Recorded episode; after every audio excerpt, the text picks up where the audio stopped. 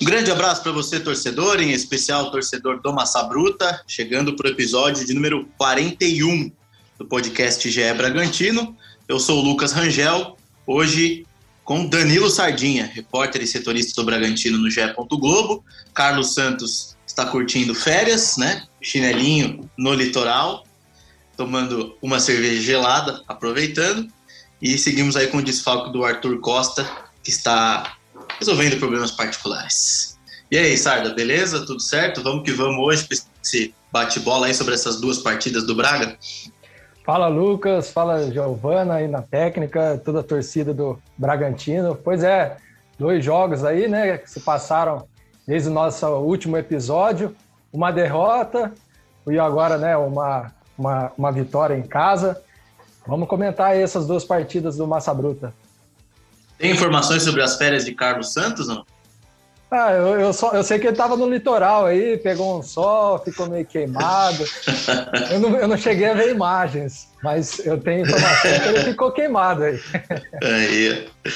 Bom, vamos lá. O Bragantino, então, ele, ele, ele venceu o Água Santa, né? Nesta, nesta quinta-feira, jogando em Bragança Paulista. E no último final de semana tinha perdido para o São Bernardo. Sarda, só uma pincelada em relação ao jogo do São Bernardo. Eu achei um péssimo jogo, difícil de assistir. O Bragantino mal, não conseguiu criar, uh, não, não teve nem, uh, nem um pouco do que uh, apresentou nas, nas partidas jogando em Bragança Paulista. Faz parte ali também de um rodízio de jogadores que o Barbieri está fazendo. enfim, foi difícil de assistir Bragantino e São Bernardo. O que, que você achou? É, eu acho que você resumiu bem mesmo. Foi, foi um jogo difícil assim de assistir, né? O São Bernardo veio com a proposta de, de se defender mais, né? Que ele colocou uma linha ali de três zagueiros, também cinco ali no, no meio campo, então se fechou muito bem. Só que o Bragantino a gente também não via aquela velocidade que a gente está acostumado, né? De buscando os espaços, de agredindo, de enfim, com aquela intensidade para tentar furar essa, essa barreira, né? A gente viu, parece que, que era um time que encontrou essa dificuldade e não, não conseguiu achar alternativas para sair então acabou ficando um jogo assim meio feio de assistir, né? Daí o, São Bernardo também teve a, a, oportunidade com o Vitinho, né? Um ex, a lei do ex entrando em ação, fez o gol. O Bragantino, enfim, não foi, teve teve uma ou outra oportunidade, teve uma com com o Johan, né? Que que recebeu ali na entrada da área, acabou batendo em cima do goleiro. Mas enfim, foram pouquíssimas chances claras de gol então foi um jogo assim bem abaixo do, do Bragantino, né? O time ainda não conseguiu essa, essa vitória fora de casa. Então foi um jogo que, que assim o Bragantino ficou devendo, né, nessa partida. Se o Bragantino falhou, a lei do ex, essa não falha, cara. Essa é infalível, a lei do ex. O Vitinho, que foi jogador do Bragantino, acho que como principal feito foi o acesso, né? Da Série C para a série, a série B, que ele foi decisivo na maioria das partidas. E, enfim, um meia, um meia de qualidade ali, com um bom toque de bola, um bom passe, que, que, que acho que dá para a gente avaliar que ele fez, a passagem dele pelo Bragantino foi, foi boa, né, Sardinha? Foi, foi, foi, uma passagem, foi uma passagem boa. Ele foi um do, dos quatro atletas né, que, que chegaram a permanecer no Bragantino depois que a Red Bull assumiu, né? Ficou ele, o Matheus Peixoto, o, o Alex Alves. O Alex né? Alves. E agora eu esqueci do, do, do, do, último. Tinha mais um, agora me fugiu quem que foi. Eu lembro que Wesley. Foi o Mateus, Wesley, né? É, Wesley. Então foi o Matheus Peixoto, Wesley, o Alex Alves e o Vitinho. Então, assim, ele né, foi um jogador que, que fez uma, uma, uma, boa passagem pelo, pelo Bragantino, teve, como você falou, esse acesso na, na Série C, que foi um dos, dos destaques da equipe, né, ao lado do Alex Alves também, do Matheus Peixoto. Enfim, foi um jogador que, que foi muito bem ali no meio, né? Era um, era um homem de armação da equipe, né? Até antes da chegada do, da Red Bull. Então foi um jogador que deixou, deixou uma boa passagem, uma boa lembrança quando passou pelo Bragantino. Bom, e enfim, então derrota merecida, né? Acho que chegamos nesse consenso. O Bragantino não fez por merecer um bom resultado lá em São Bernardo. E aí chega o Água Santa, né? Que vinha numa sequência boa, a Água Santa não perdia há três jogos, se eu não me engano, tinha conseguido vencer o Botafogo, é, tinha conseguido vencer a sua primeira fora de casa, a vitória sobre o Botafogo, e, e veio ali com um time é, sem nomes tão conhecidos, mas eu até gostei do time do Água Santa, eu achei um time organizado, um time do Sérgio Guedes, né, que é um, treinador ali que, que, que, tem bastante experiência pelo interior de São Paulo. Eu gostei do, do, da compactação, eu gostei do time do Água Santa, porque se a gente for ver os números, né, o Sardinha, o primeiro tempo o Bragantino fez os dois gols, também não se esforçou muito para fazer os dois gols, né? É, fez primeiro com o Arthur, depois com o Johan e tirou um pouco o pé. Foi nesse momento que o Água Santa mostrou ali a, o seu, a, não sua força, mas mostrou que tinha ali uma certa qualidade o Wesley foi muito acionado pelo lado, pelo lado esquerdo. Lembrando que o Sérgio Guedes tinha poupado o seu uh, trio ofensivo ali, principalmente, o Dadá Belmonte, o Lelê e o Fernandinho. Então, mesmo assim, ele conseguiu pressionar o Bragantino. Só que não conseguiu finalizar muito. Cleiton não fez nenhuma grande defesa. Tem um, um, chute do Emerson no meio do gol. Depois teve alguma outra finalização que eu não lembro exatamente, mas nada que assustasse tanto o goleiro Cleiton. E aí o Bragantino acho que mereceu a vitória, né? Não fez uma grande atuação, não, é, não, não teve uma grande atuação, mas fez o que precisava para se manter invicto em casa. Sardinha, qual a sua avaliação do jogo? É, não foi aquela assim, a avaliação, é, partida que a gente diz, nossa, de encher os olhos, né? Como a gente viu outras, como contra a Inter, né? Que de quatro, contra o São Paulo mesmo, enfim, aquele jogo que fala, nossa, jogo aberto, né? É, mas foi, foi uma partida boa do Bragantino, foi uma partida assim consistente, né? Eu acho que o Bragantino, o, o Água Santa também começou a, o jogo com essa proposta, se defendeu um pouco mais, só que o Bragantino conseguiu, diferente do, do último jogo, estava mais veloz, conseguiu achar mais espaços e, e, achou um gol muito rápido, né? Logo aos dois minutos, o lançamento do Luan Cândido.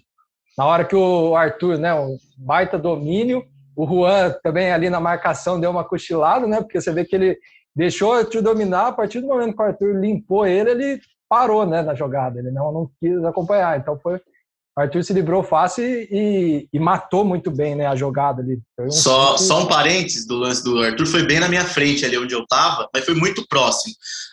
Quando o lançamento veio, a bola veio alta, né? Não veio, não foi um lançamento mais direto.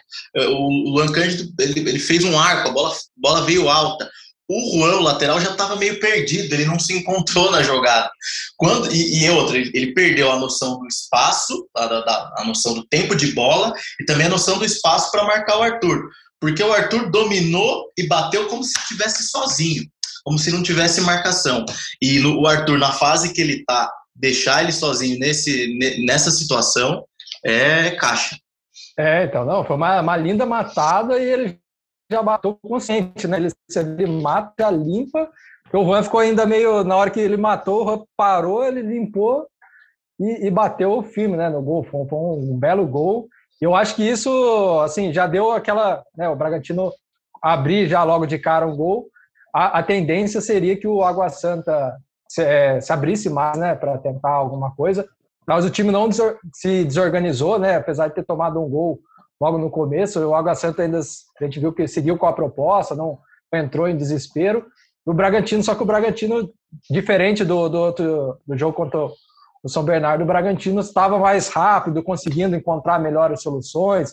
O Aderlan, muito bem ali pela direita, sempre apoiando bastante. O Arthur, o Johan pelo meio, né, movimentando-se bem ali. E tanto que saiu esse, esse segundo gol, né, o Eric Ramírez, que também fez uma bela partida e foi o responsável pela assistência né, no gol do Johan, também um cruzamento. O Johan né, é mais um gol aí que confirma esse começo muito bom de temporada dele com a camisa do Bragantino. Parece que já jogava há muito tempo né, no, no Bragantino, porque a, a, a, rapidez que ele se adaptou ao esquema, a equipe foi é, impressiona. Então, assim, o Bragantino fez esse, esse, esse primeiro tempo muito bom, conseguiu os dois gols, Segundo tempo, o Água Santa voltou um pouco mais ofensivo. acho que os primeiros 10 minutos a gente viu o Água Santa chegando mais que o Bragantino. O Bragantino até parece que tentou administrar um pouco mais, né? Não, não até porque não tinha motivo para imprimir um ritmo também muito forte, né? Já que ainda a gente está no começo de temporada, né? Tem que preservar um pouco. mas conseguiu controlar. E como você disse bem, é, o Água Santa, apesar de ter tentado algumas oportunidades, não chegou a ameaçar tanto o Cleiton, né? Então, acho que foi uma partida consistente do Bragantino, uma partida importante, manter essa, essa, essa invencibilidade em casa e abrir também uma distância para o segundo colocado né, no grupo. Acho que isso daí, essa gordurinha é importante, ainda mais agora que está fazendo esse rodízio né, na, na, equipe, você ter uma gordurinha ali na liderança é importante. É, só para passar os números do jogo, é, deu 50%, 50 a 50 de posse de bola, 13 finalizações do Bragantino contra 8 do Água Santa, só que só 3 no gol do Bragantino e uma do Água Santa. Então, das 3 no gol, duas entraram. Aproveitamento muito bom. E teve o lance do Johan, né? Que por judiação a bola não entrou. É um lance espetacular, né? O lançamento do Cleiton. A, a bola vai certinha no meio dos dois zagueiros. O Johan escapa e dá uma cavadinha, a bola bate na trave.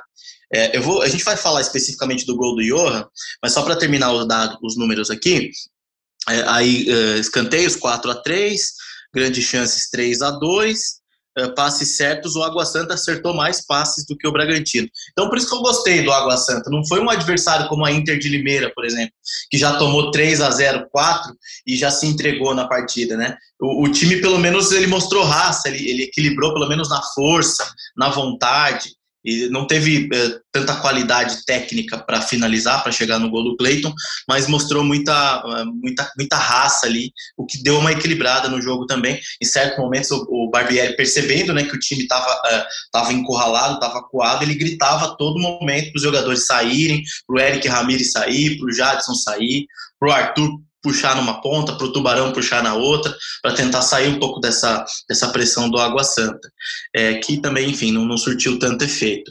Mas eu queria destacar o gol, o gol do, do Johan, a gente já falou do gol do Arthur, mas o gol do Johan também é, é, um, é um belo gol, porque a bola começa ali na lateral, uma troca, troca de passes curtos ali, né? Arthur, se eu não me engano, Aderlan, enfim, o Eric Ramirez aparece, e foi um passe, né? não foi nenhum cruzamento para o Johan, que é, são muitas as qualidades do Johan a gente percebendo agora, né? A gente falou já da velocidade naquele lance do Cleiton, uh, da, do poder de finalização que ele tem, da qualidade técnica de finalização, e também um jogador muito inteligente, que ataca os espaços e tem uma visão de jogo muito boa, né? Qual que é a sua visão em relação ao Johan e a esse gol também? É, esse gol, acho que você falou bem, né? O passe ali do, do Eric Ramírez ali realmente foi bem certeiro, né? O Johan. De esquerda ainda, hein? De, de, esquerda. O Johan teve a inteligência, né? De, ele viu que a bola ia passar um pouco, ergueu o pé para desviar para o gol. Enfim, o Johan encaixou muito bem. Eu acho que é essa questão que você falou, né? A finalização dele, a movimentação é muito boa. Né? O, o Barbieri também destaca bastante o papel de liderança, né? Que ele, que ele já vem exercendo já no, ali no grupo. É um jogador de 28 anos, né? Uma idade um pouco mais acima do, dos demais atletas do grupo, né? Então, é um jogador que acrescenta também a equipe nessa questão, né? Então, assim, das contratações do Bragantino, né, nessa né, para essa temporada, por enquanto, é, é quem mais tem se destacado, né? O Bragantino acertou muito ali com, com a contratação dele. Era um jogador que o, o próprio Escuro falou que o Bragantino já vinha tentando em outras temporadas a contratação. E agora que conseguiu, a gente vê que acho que eles estão vendo que a, a aposta deu certo, né? Começou muito bem. E eu acho que, que, é, que, é, um jogador aí que agora se firmou mesmo na equipe titular do, do Bragantino. Foi o terceiro gol do Johan com a camisa do Bragantino, terceiro na temporada, ele tem duas assistências já também. E foi o 28 gol do Arthur com a camisa do Bragantino e também o terceiro dele na temporada o Arthur que tem que chegou ao seu jogo de 111 com a camisa do Bragantino. Um destaque importante, o jogo de ontem foi o jogo de número 50 do Jadson com a camisa do Bragantino, né? chegou a 50 jogos. É, jogador muito regular, né, Sardinho? Jadson mais uma vez fazendo uma boa partida. Ele é aquele jogador que não aparece muito, né? Porque é um jogador mais de marcação, não tem tanto destaque ofensivo, mas é fundamental ali para proteger a, a zaga, né, no, no setor defensivo. Sim, vale lembrar que, que ele assumiu a, a, titularidade numa condição difícil, né? De substituir o Raul, né? Que era ali um, um, tipo um motor do time, né? Um jogador extremamente importante, que também já tinha sido capitão em algumas oportunidades. Então ele jovem é, conseguiu assumir, né? Essa muito bem o papel e desde que que assumiu, vem, vem, como você falou, é um jogador que marca muito bem, né? Aquele jogador que marca em cima, que joga mesmo para a equipe. Então ele, ele acaba às vezes não aparecendo tanto, né? Não chegando tanto na área. Acho que ele fez um gol, né? Até, até agora pelo, pelo Bragantino. Mas é um jogador que tem sido muito sido importante nesse esquema do, do Barbieri ali, como primeiro volante. Um, é o que se espera mesmo, um primeiro volante, que dá o combate, né? Isso ele faz muito bem ali. Queria sua opinião é, sobre o ontem o, com os desfalques do Sorriso e do, do Duelinho, o Barbieri colocou o Tubarão como titular, né? Mas ele ficou, foi meio apagado, né? Pegou pouco na bola, talvez o jogo muito também porque o jogo muito concentrado pelo lado direito, lado do Arthur. O Tubarão uh, não conseguiu uh, aparecer tanto, né? E também queria sua opinião em relação à volta do Ítalo. A gente vê ainda que ele está entrando, ontem ele entrou no intervalo, é, mas ainda sem ritmo de jogo, né? Parece ainda meio travado, sem tanta mobilidade. É, então, o, é, o Bruno Tubarão, né, é um jogador que também a gente lembrar, né, ele está voltando aos, a, a, ainda, né, se recuperou da, da, daquela lesão que ele ficou muito tempo parado, né, voltou, já jogou alguns jogos ainda, mas esse jogo eu acho que realmente o, o jogo do Bragantino foi mais ali pelo lado do Arthur, né, foi onde o Bragantino apostou mais, ele, ele não que ele fez uma partida ruim contra ontem, né, contra o agora contra o Água Santa, mas não foi uma partida assim de destaque, né, ele passou meio um pouco apagado, né? Não foi muito acionado ali pela, pela esquerda. E o, o Ítalo, sim, o Ítalo também está ainda buscando essa, essa condição ideal né, de, de jogo. A gente vê que ele, no jogo passado, ele entrou no decorrer do, do segundo tempo, né, contra o São Bernardo. Agora, esse jogo contra o Água Santa já entrou no, no começo do segundo tempo, né, já ganhou um pouco mais de, de minutos. A, a ideia, o Barbieri falou depois da coletiva, né, de ir aumentando mesmo esse, esses minutos para que ele possa né, encontrar o ritmo de jogo ideal tal. A gente vê que, que é um jogador que, que ainda está buscando esse ritmo, né, porque ficou muito tempo parado, né, sem jogar. Vale a gente lembrar que o Ítalo teve que refazer alguns exames cardiológicos né, da, da, da pré-temporada. Os primeiros exames que ele fez deu uma pequena alteração, não, não foi nada assim considerado grave, preocupante, mas o Bragantino, né, até por ser uma questão cardiológica, achou por bem refazer os exames, daí depois de refazer os exames, viu que estava tudo normal, e depois daí, né, como ele ficou esse tempo tendo que refazer, teve que ficar perder esses primeiros jogos do Campeonato Paulista e está voltando agora. Mas é um jogador que sim, quando entrar no ritmo de jogo, já ideal, já provou que é muito importante para a equipe, não só com os gols, né, mas com assistências, com a movimentação dele, né? Ele se movimenta muito bem em campo. É um jogador que quando tiver 100% aí vai ser muito importante para o Bragantino. Ontem teve uma alteração que o Barbieri fez também que chamou a atenção, que foi a entrada do Andrés Hurtado como um meia, né? Porque a gente na transmissão já a hora que viu o Andrés Hurtado eu falei, vai sacar o Aderlan, né? É, para poupar também, enfim, o jogo já estava meio já era quase metade do segundo tempo. Só que por surpresa ele, ele não tirou o Aderlan, né? Ele tirou. Agora. Agora me fugiu também. Agora, agora me pegou aqui quem que ele saiu. Mas, ou seja, ele entrou como um meia.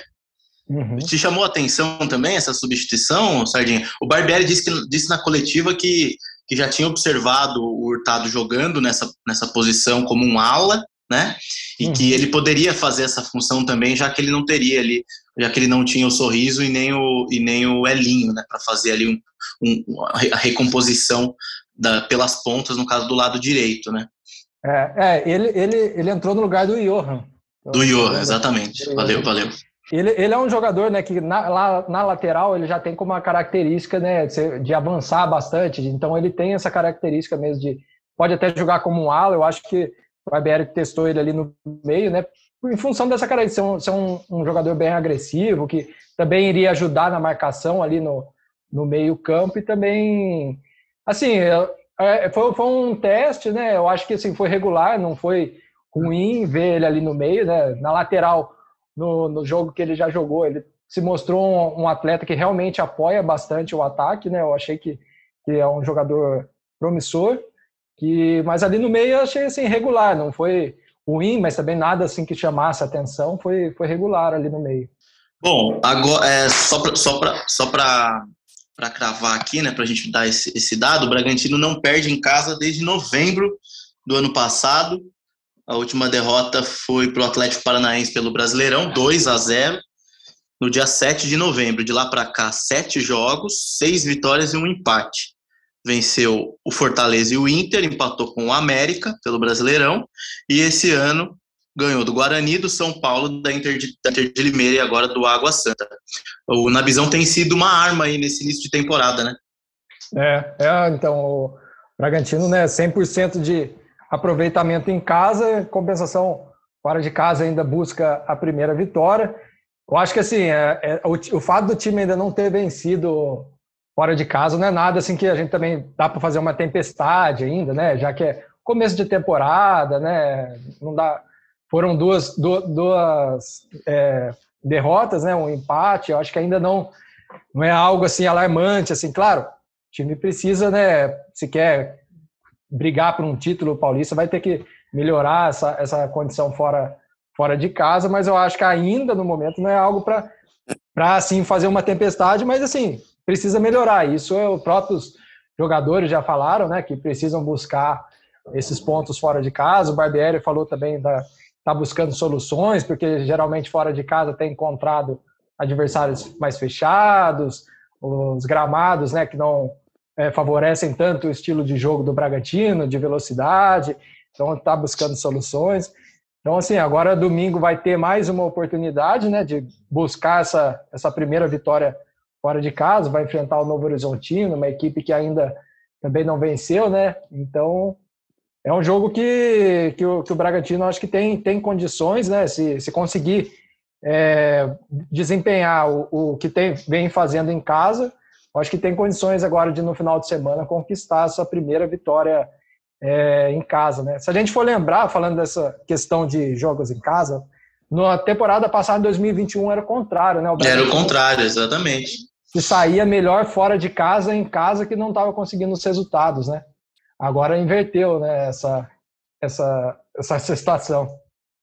É, e aí o Bragantino então chegou aos 13 pontos, é, tá ali entre as melhores campanhas, né?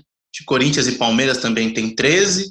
É, é importante estar tá aí, tá aí nas cabeças, né, Sardinha? Porque vai, é, classificando em primeiro tem a vantagem depois no mata-mata, e quanto mais é, bem colocado, né, no, no, geral, você vai tendo essa vantagem de decidir em casa.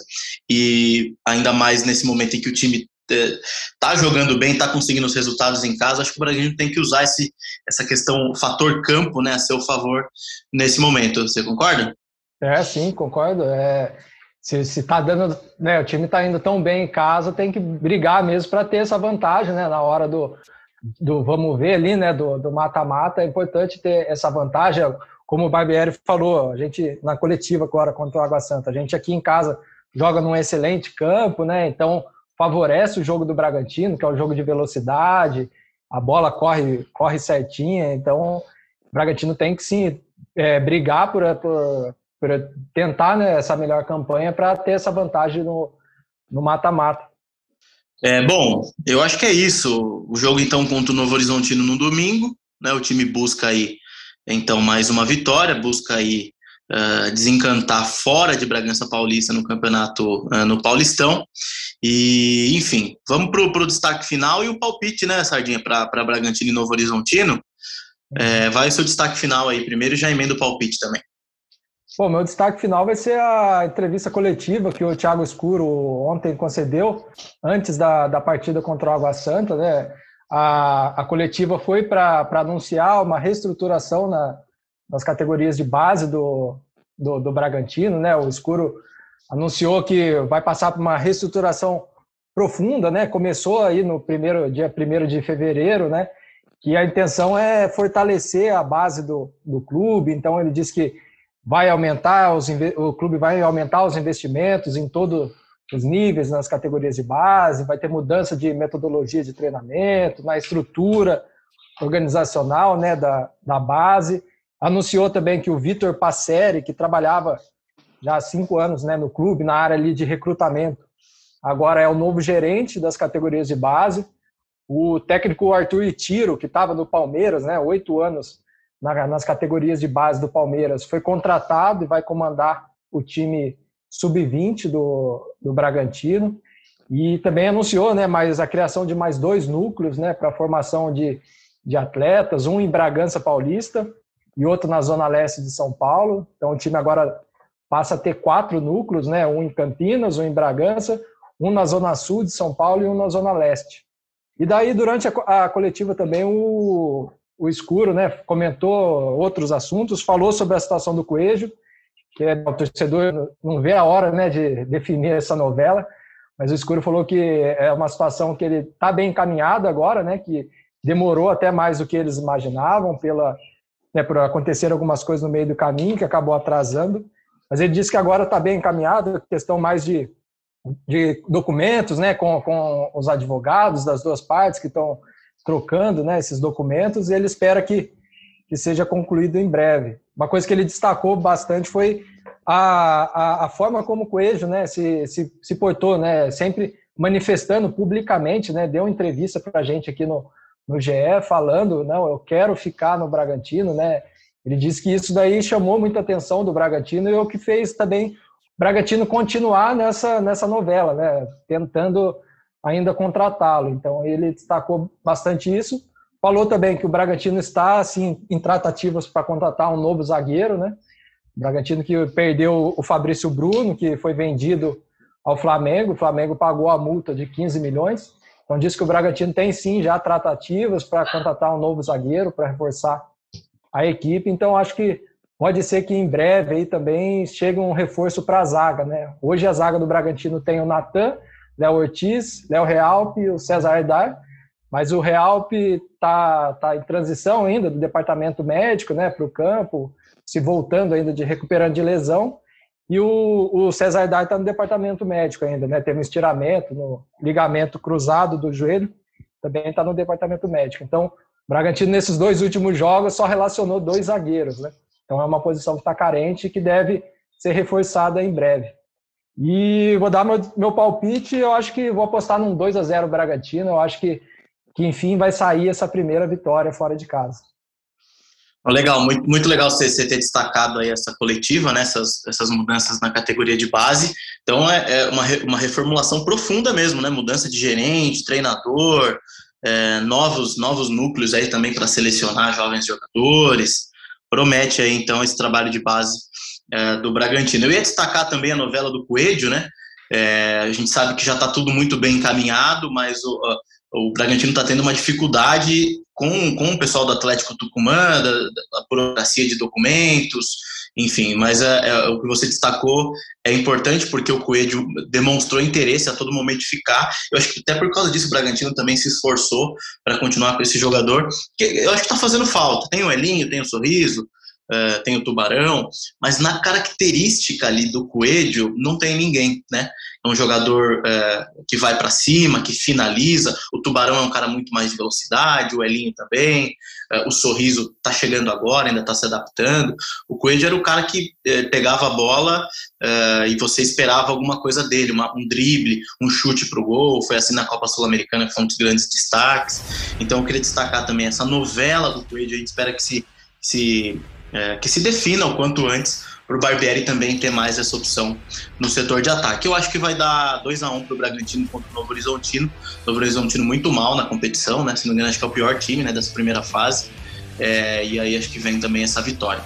Beleza? Muito obrigado então ao Danilo Sardinha. Vamos fechar a conta aí da, da edição de número 41 do podcast É Bragantino. Agradeço mais uma vez aí o Danilo Sardinha, a Giovana que está na técnica aí cuidando do, de todo o áudio aí pra gente do podcast. A gente fica por aqui e volta aí com novas edições do podcast GE Bragantino ao longo dos próximos dias. Tá certo? Um abraço, torcedor. Até a próxima.